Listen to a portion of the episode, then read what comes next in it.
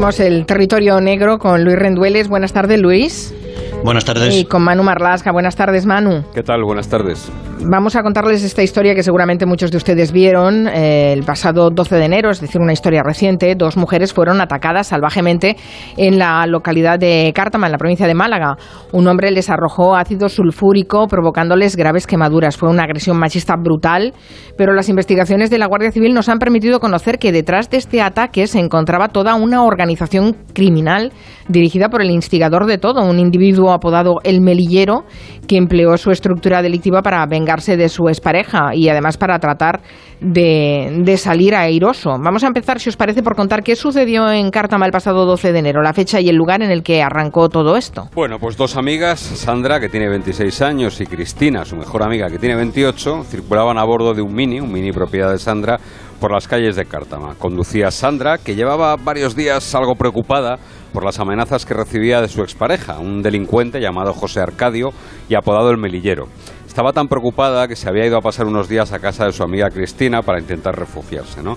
Aparte que había habido un par de episodios un poco extraños. unos días atrás, cuando paró a repostar en una gasolinera en Torremolinos, el melillero, lo, lo identificó plenamente, el melillero se acercó a ella y le dijo poco más o menos que le iba a hundir la vida y que le iba a destrozar textualmente esa cara tan bonita que tenía. La noche del 11 de enero, es decir, el día antes del ataque, las dos chicas iban juntas en el coche e intentaban aparcar en las inmediaciones del domicilio de Sandra. El melillero cruzó, interceptó el Mini, se bajó de su coche, un Volkswagen gris eh, Golf de color ceniza, e insistió a Sandra para que bajase la ventanilla, algo a la que la chica no accedió, se quedó con la ventanilla subida. Las dos mujeres optaron por aparcar muy lejos del domicilio e ir a casa de Sandra en taxi. Bueno, esto ocurrió el día 11, dices.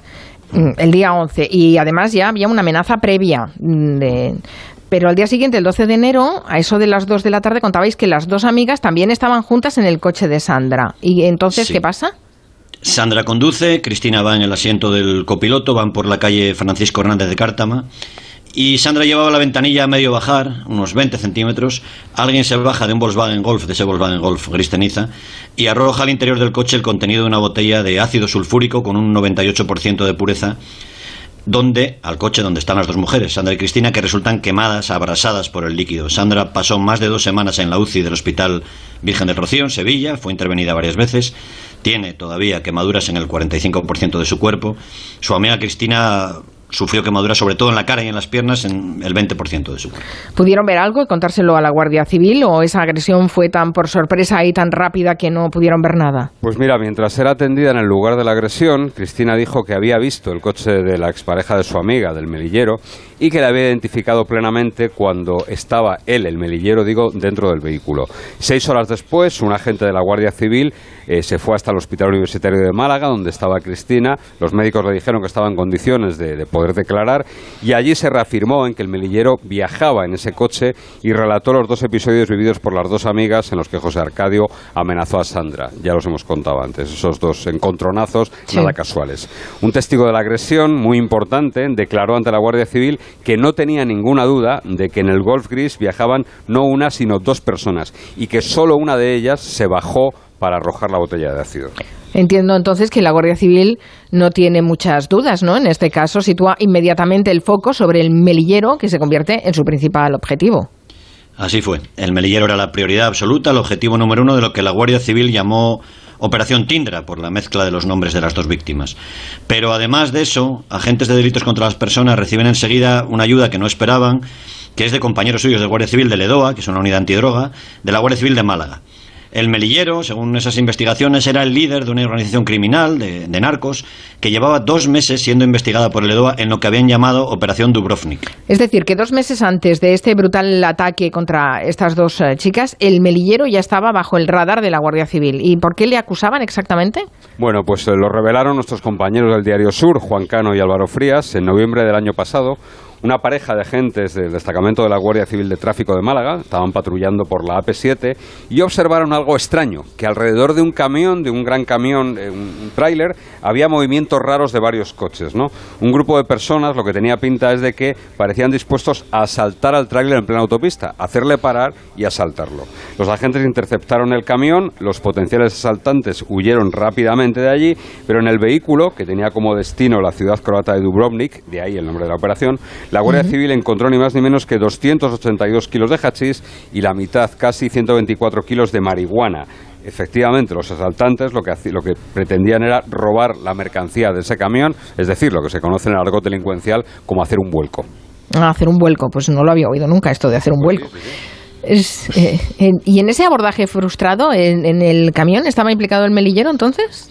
Sí, sí, las primeras investigaciones del EDOA de la Guardia Civil apuntaban que el asalto lo había ideado el grupo del melillero, un grupo criminal muy activo, básicamente que tenía base en Mijas y en Fuengirola. La banda se dedicaba a introducir droga en, puntos de la costa de Málaga con embarcaciones de gran potencia y luego hacer los vuelcos, eso que decíamos, robar mercancía y dinero a otros grupos de narcotraficantes. El líder era José Arcadio, un tipo de 26 años, al que llaman al melillero, que tenía un historial ya bastante curtido de delincuencia, entre los que se incluía ya entonces la violencia machista. ¿Qué más antecedentes constaban en el historial de este individuo? Pues eh, tremendo. Eh, tráfico con 26 años, recordemos. Eh, tráfico de droga, robo con fuerza de intimidación, amenazas, delitos contra la seguridad vial, agresión a un policía en una discoteca, un delito por el que fue condenado a tres años de prisión, que tenía todavía pendientes de cumplir, y violencia de género. La violencia de género, además, es un episodio tremendo. Este pasado mes de enero tenía que acudir a un juicio por unos hechos ocurridos en Marbella, en una discoteca de allí, el 14 de agosto del año 2016. Allí, en esa discoteca, en ese local, se encontró con una mujer con la que tiene un hijo, que había sido pareja suya, le pidió explicaciones de por qué estaba allí a esas horas, a las 5 de la madrugada, eh, no le debieron convencer mucho las explicaciones de la mujer, le propinó un puñetazo en la cara, la tiró al suelo, la agarró por el pelo y así, de esta manera, agarrándola por los cabellos, la arrastró por los escalones del local, de la discoteca. Después, fuera, fuera del local, la arrojó sobre el capó de un coche y la molió a puñetazos. Bueno, y decís que con todo este historial, con una condena pendiente de cumplir, con un juicio inminente, este tipo, el melillero, dirige una organización criminal y aún tiene tiempo para atacar a su expareja con ácido. Sí, bueno, en España las citaciones a los juzgados hay que entregarlas en los domicilios de los delincuentes. Y muchas veces los delincuentes no están o no abren la puerta o en fin, y así aprovechan para estar en un limo una temporada. En este caso, el Edo de la Guardia Civil tenía intervenidos varios teléfonos vinculados al melillero y a su banda, Después del ataque con ácido, los agentes escucharon conversaciones en las que se hablaba de la agresión. Incluso 40 minutos antes hay una conversación donde se dice el poti, luego veremos quién es. Ya está por ahí, pero ellas no se menean. En fin, poco después de los hechos, el 14 de enero, ya encuentra el coche que se había usado en el ataque a las dos mujeres, el Golf Gris, el que hemos hablado, y en una persecución que se produce entonces, el conductor, que no es el melillero, intenta arrollar a varios guardias civiles y logra escaparse. Finalmente, encuentran el coche muy cerca del cementerio musulmán de Mijas sin rastro de su conductor. Estuvimos siguiendo a través de los medios de comunicación esa persecución. La lógica dice que ese conductor debía ser el melillero y que logró huir del cerco policial. al menos pues así se contó al principio. No, pero la Guardia Civil luego está casi convencida de que no era el melillero. El melillero lo que hizo fue enviar a uno de sus hombres en ese coche, que era un coche ya quemado, lógicamente, porque había sido el empleado para el ataque a las dos mujeres, y lo hizo como señuelo, como señuelo para despistar a los agentes mientras él estaba preparando preparando su vida a un lugar seguro, lo que no pudo lograr eh, porque el día 15 de enero, es decir, tres días, tres días después del ataque, perdón, fue identificado cuando circulaba en una moto junto con otros miembros de su grupo por la zona de Entre Ríos, en Mijas. La banda del Melillero embistió con sus motos a los agentes y lograron escapar hacia la zona del río Fuengirola. La Guardia Civil organiza entonces un despliegue enorme por toda la zona, con helicópteros, con agentes del GAR, y dan con el melillero que estaba escondido en un cortijo. Tenía, cuando lo detuvieron, tres teléfonos móviles y en la finca, en ese cortijo, había enterrados unos 50.000 euros, que es un dinero que la Guardia Civil cree que iba a utilizar para escaparse. Junto al melillero, supongo, fueron detenidos más miembros de esta organización criminal que decís que lidera. Sí, sí, sí, porque lo que hace la Guardia Civil es, aprovechando que ha cazado al melillero, eh, eh revienta dos operaciones de manera simultánea. La operación Tindra, es decir, la que tiene que ver con el ataque a Sandra y Cristina, pero también la operación Dubrovnik. Detiene a las personas que estaban relacionadas con ese asalto al camión ocurrido en noviembre y a todos a los que prestaron ayuda al melillero en su ataque a las mujeres y en el posterior intento de fuga. Los agentes detuvieron a ocho personas, entre ellas un hermano del melillero que además guarda un asombroso parecido con él, e investigaron a una novena persona que no fue detenida pero quedó con la calidad de investigado. En cuatro registros hallaron 62.000 euros y siete personas, entre ellas el propio melillero, fueron enviadas a prisión. Y la Guardia Civil encuentra en los coches de Sandra y Cristina, las dos mujeres víctimas agredidas, dos balizas, dos, dos chicharras, dos dispositivos GPS que habían puesto allí y permitían al melillero saber dónde estaban a cada momento desde su teléfono móvil, ¿no? por dónde se movían y cuándo cogían el coche. Esto explicaría los dos episodios que hemos contado anteriores al ataque, en los que el melillero abordó en persona a las dos mujeres, porque conocía todos los movimientos que hacían en tiempo real. Claro.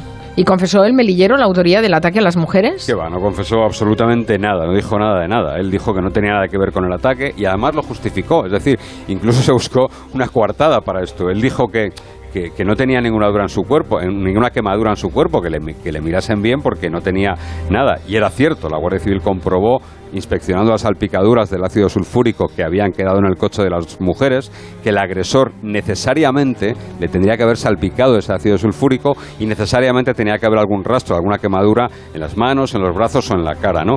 Lo que afianzaba la idea de que el melillero viajaba en el coche. Recordemos que fue identificado por las dos mujeres, por Sandra y por Cristina, pero que él no fue el que bajó del coche, no fue el autor material del ataque. Ya, ya. O sea que también se organizó, se organizó eh, la exculpación, ¿no? Al no ser él el quien lanzó el, quien lanzó el ácido.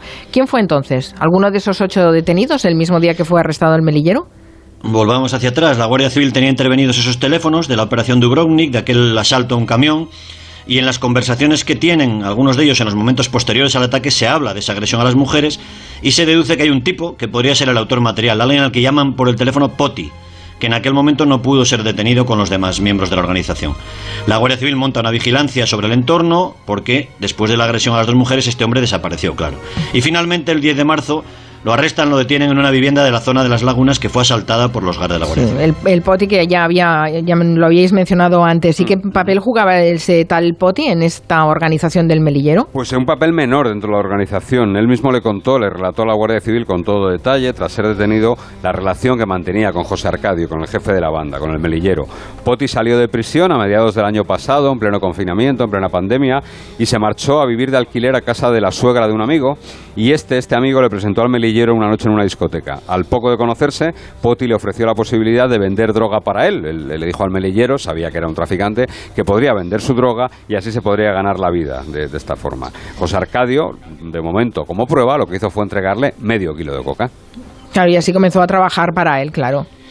Sí, pero uh, hubo un problema, un problema que suele ser común en este mundo del narcotráfico a este nivel. Poti, en lugar de vender la droga, eh, o se la metió o se metió parte y vendió otra, pero no dio el dinero. El caso es que acabó debiéndole 15.000 euros al melillero. El melillero empezó a amenazarle de muerte, eso cuenta él, a él, a toda su familia, si no le pagaba esos 15.000 euros. Pero días después se le ocurrió canjear esa deuda si hacía un trabajo para él. Si lo hacía, pelillos a la mar y le dejaba tranquilo. Vale, vale. Entonces el trabajo ya me imagino que era eh, arrojar el ácido a su expareja. Efectivamente, exacto. Poti contó en su declaración que el 12 de enero el melillero le recogió de casa y se fueron hasta Cártama. Según dijo, el delincuente seguía el recorrido de su novia mirando el móvil y gracias a esa chicharra, a esa baliza GPS que le había instalado en el coche. Cuando vieron el mili de Sandra, José Arcadio, que era el que conducía el vehículo, cruzó su coche y dejó la puerta del copiloto junto al puesto de conductor del otro coche, precisamente el puesto que ocupaba Sandra. Hmm. Lo que cuenta Poti es que el melillero le obligó a punta de pistola, no sabemos si es verdad o no, a bajar del coche y a coger una botella negra que él dice que no sabía lo que tenía y que estaba debajo del asiento. Lo obligó a salir y a echar el contenido sobre Sandra, sobre la expareja del melillero. En su declaración contó que mientras él echaba el ácido sobre las dos mujeres, vio al melillero enfrente reírse, recreándose en cómo el ácido iba destrozando la piel, ¿no? Y él, él gritaba que se fuesen de allí. el ácido le quemó a él mismo, al poti, al agresor. Le quemó la frente, las manos y los brazos. Pero, como es un tipo veterano, ya pasó por la cárcel, no quiso ir a ningún médico, a ningún hospital para que no le relacionasen con el ataque y fue al monte y se curó las quemaduras allí con hojas de aloe, de aloe vera, a, pelo, a, pulso. Madre de Dios. Eh, y por lo que contáis parece que este Poti sí que quiso colaborar en la investigación a pesar de todo. Sí, sí, sí, lo cierto es que sí que quiso colaborar, lo que pasa es que no sabemos si lo hizo por arrepentimiento. Él dijo en el juzgado, aseguró que sentía mucho lo que había hecho, eh, pidió perdón a las víctimas y a sus familias, que no quería provocar ese daño que ha causado. No sabemos si lo hizo de verdad arrepentido o por el miedo que le tiene al melillero, del que llegó a decir que pensaba que podía pagar a alguien para que le matasen en prisión. Tal es el poder que, le, que, el miedo que le tiene al melillero. Además, contó que ese día, ese 12 de enero, él no sabía lo que hacía, que iba hasta arriba de drogas y que entre ese estado, eh, inducido por las drogas, y las amenazas del, del melillero de Lampón, no era consciente de lo que estaba haciendo realmente.